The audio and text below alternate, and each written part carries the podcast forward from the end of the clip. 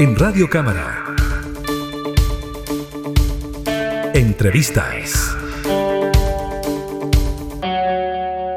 Durante junio se conmemoró el mes del orgullo, donde se busca visibilizar y también avanzar en los derechos de la comunidad LGTBIQA.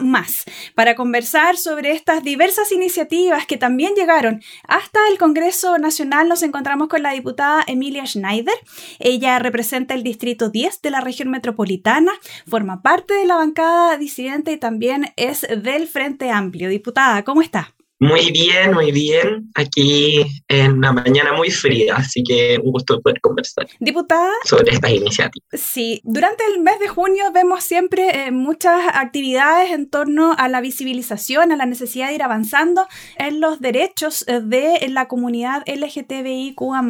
Y eh, esto también las llevó a ustedes como bancada disidente a poder presentar una serie de iniciativas que se buscan tramitar en la Cámara. Entre ellos hay una que es de autoría de usted y que tiene eh, por objetivo poder terminar con estas mal llamadas terapias de conversión, que son estos esfuerzos que a veces se realizan para tratar de cambiar la identidad de género, la expresión de género de las personas. Cuéntenos un poquito sobre eso.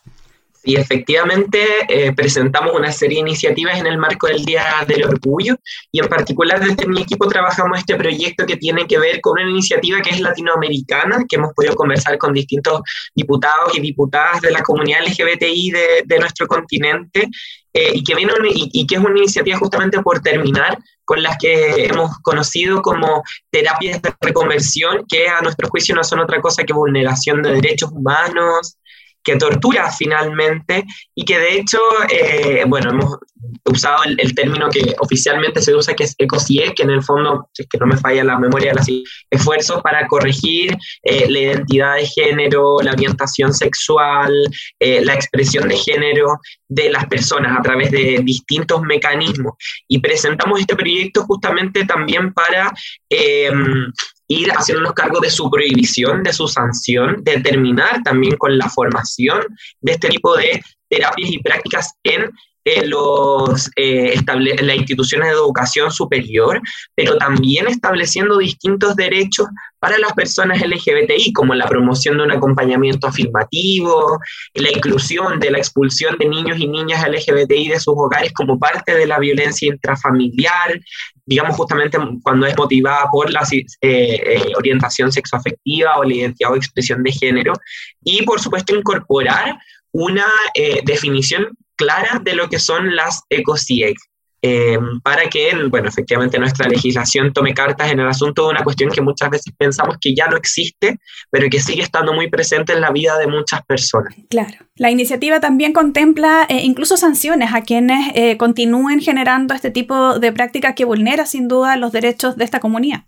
Así es, eh, integramos dos nuevos delitos de alguna forma. Eh, uno que contempla un agravante en el caso de que se realicen, eh, digamos, en menores de 18 años o personas en situación de discapacidad u otra enfermedad, y también otro delito para quienes las recomienden o difundan, porque creemos que aquí tenemos que establecer una línea divisoria clara eh, en relación a los derechos humanos, porque finalmente estos, este tipo de prácticas lo que vulneran son los derechos humanos de las personas LGBTI.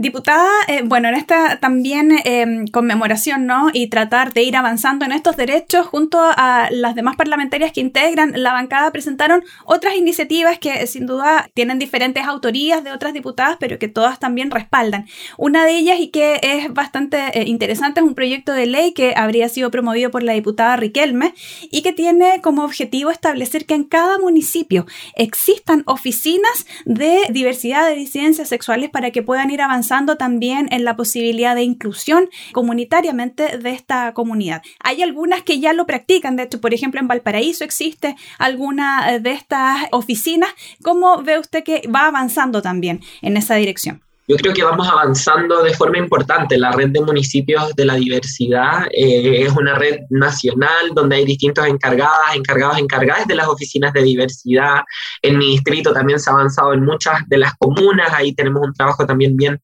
directo con la Subdirección de Igualdad de eh, la Municipalidad de Santiago, creo que ha hecho un esfuerzo histórico también en esa línea. Creo que el proyecto de la diputada Riquelme es un proyecto que viene a hacerse cargo de algo muy importante, que también tiene que replicarse a nivel del, del Poder Ejecutivo, del Estado finalmente, que es que necesitamos una institucionalidad que aborde las problemáticas de la comunidad LGBTI, en particular en materia de prevención de la discriminación, de promoción de la inclusión en distintos espacios. Y parte de ese esfuerzo, de ese cambio de institucionalidad, eh, está también contenido en este proyecto que presenta la diputada, para que no sea una cuestión de buena voluntad de las municipalidades el tener una oficina de la diversidad, sino que sea una obligación institucional el tener, digamos, una respuesta para las y los vecinos que sean parte de la comunidad. Y yo creo que en ese sentido tenemos que ir avanzando, insisto, en el Estado, en pensar en en cómo ahí, eh, quizás en el Ministerio de la Mujer y Equidad de Género, Derecho Humano, etcétera, institucionalidad contra la discriminación en que aborde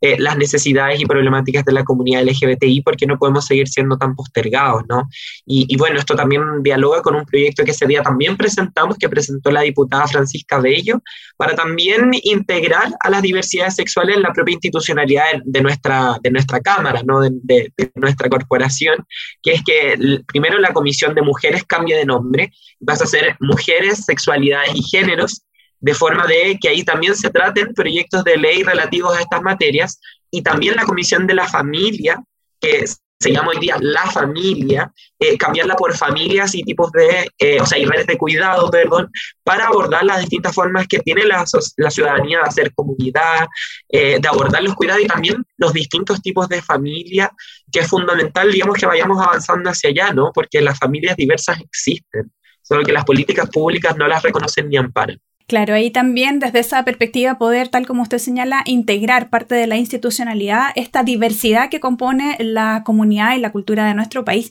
Diputada, también en esa misma línea, eh, otra iniciativa que promovieron es un proyecto de resolución eh, de la diputada eh, Musante que ustedes también respalda y tiene que ver con avanzar en esta no discriminación también en la atención de salud. Muchas veces se señala de que falta capacitación porque el personal no está familiarizado con las diversidades que existen y con la forma de referirse desde los pronombres hasta los problemas o las complejidades que puede tener en términos de salud pública de cada una de las personas.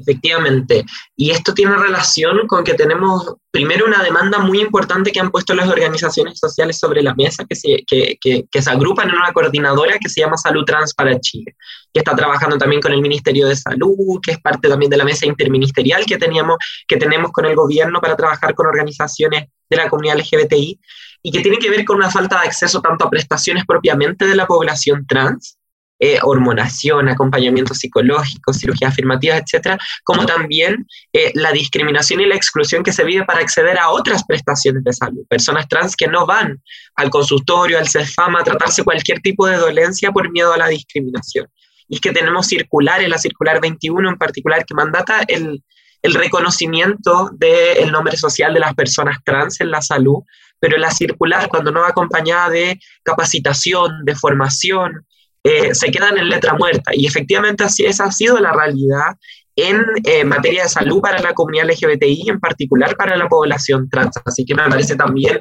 un esfuerzo, bueno, sabemos que los proyectos de resolución no son ley, digamos, pero sí son un mandato y espero que lo podamos votar pronto eh, para ponerlos a la altura, porque también es parte del programa de gobierno de nuestro presidente Gabriel Boric, el poner a la altura de las necesidades de la comunidad LGBTI los servicios de salud y por supuesto fortalecer la salud pública, ¿no? Entonces creo que también es, es una iniciativa muy importante que a mí me toca en lo personal además como parte de la población trans. Sí, diputada, bueno, aquí hablábamos sobre iniciativas que se están presentando para debatir en el Congreso, pero ya hay algunas que han ido avanzando en esta legislatura justamente motivadas por la presencia de ustedes, ¿no? En este Parlamento. Y hablo, me refiero a la ley José Matías, este proyecto que ya pasó al Senado y que tiene que ver con garantizar una vida libre de discriminaciones y de malos tratos en el ámbito educacional. Este joven, lamentablemente, este joven trans, lamentablemente no no tuvo esa posibilidad y terminó finalmente quitando su vida, ¿no? Víctima del bullying que sufría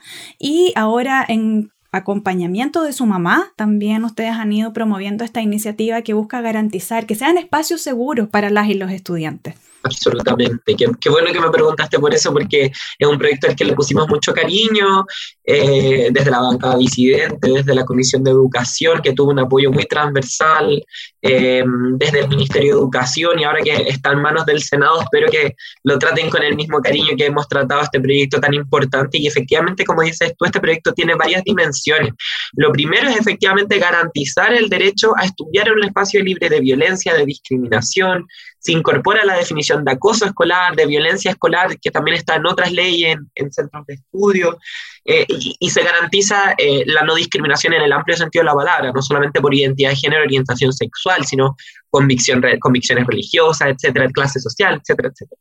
Entonces, una dimensión afirmativa de derechos, una dimensión sancionatoria, por supuesto, que tiene que ver con proteger a las y los niños que denuncian y con establecer sanciones también, no solamente para profesores, sino también para directivos que puedan amparar o promover estas conductas, eh, pero también como sabemos que las sanciones no van a resolver el problema, sino que llegan cuando ya el problema ocurrió, eh, nos metimos en materia de fortalecer, que es la última patita, de fortalecer la convivencia escolar por una parte fortaleciendo los equipos eh, de convivencia escolar que deben ser multidisciplinarios, que deben tener una asignación horaria adecuada, y por otro lado también eh, metiéndonos en, la, materia de los reglamentos internos de la escuela, poniendo más que, a mí no me gusta hablar tanto de contenidos mínimos, sino más bien de lineamientos, eh, lineamientos para que en sus, en sus propios reglamentos se den normas, planes de acción para prevenir combatir y sancionar la discriminación y, por supuesto, reconocer la identidad de sus estudiantes.